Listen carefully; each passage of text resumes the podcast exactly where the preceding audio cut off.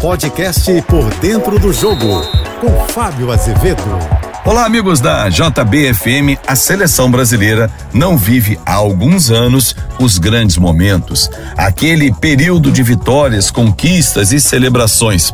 Pelo contrário, está do outro lado da moeda, vivendo o revés das derrotas, eliminações e às vezes humilhações. Vou nem lembrar do 7 a 1 porque é a maior humilhação do futebol mundial, numa semifinal de Copa do Mundo em casa, enfim. Só que desde o 7 a 1 parece que a seleção brasileira não aprendeu. Não falo só pelas eliminações em 18 e 22 nas Copas seguintes, Rússia e Catar, todas na fase quarta de final, mas pelo histórico a seleção brasileira não vem conquistando mais os títulos, não vem avançando como vinha no final da década de 90, no início deste século também, quando conquistou o Penta. Para tentar voltar aos tempos de glória, mais uma vez a CBF fez mudanças. Por exemplo, Dorival Júnior é o novo técnico da seleção e ele vai ter a missão de conduzir a seleção que participou de todas as Copas do Mundo a mais uma edição. 2026, quando terá uma competição totalmente diferente de todas as outras que já foram disputadas. Por quê?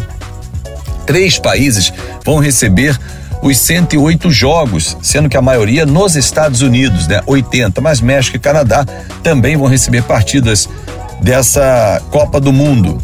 Agora, o torcedor precisa entender o que vai acontecer mais à frente, né? Porque além desse ciclo, existe uma continuidade. Óbvio que o foco é 2026, mas existem outros objetivos, por exemplo, seleção de base. O Brasil está fora das Olimpíadas. O Brasil que tem medalhas de ouro, mas desse nessa edição não vai a Paris, por exemplo. Ficou para Paraguai e Argentina. Então a seleção brasileira que trocou o comando, Ramon Menezes foi demitido, né, vai buscar aí novos caminhos. E o Rodrigo Caetano talentoso na função de executivo do futebol, assume uma outra função, a de coordenador de seleção, mas vai voltar a fazer uma dobradinha com Dorival Júnior, com quem trabalhou, por exemplo, na equipe do Vasco.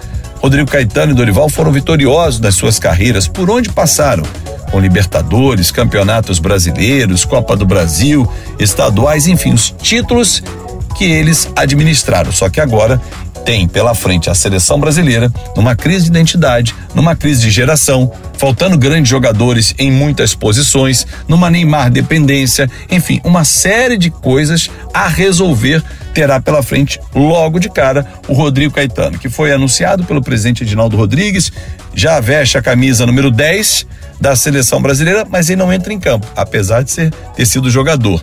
Mas fora de campo, terá que ser o craque, que Neymar não tem sido nas quatro linhas.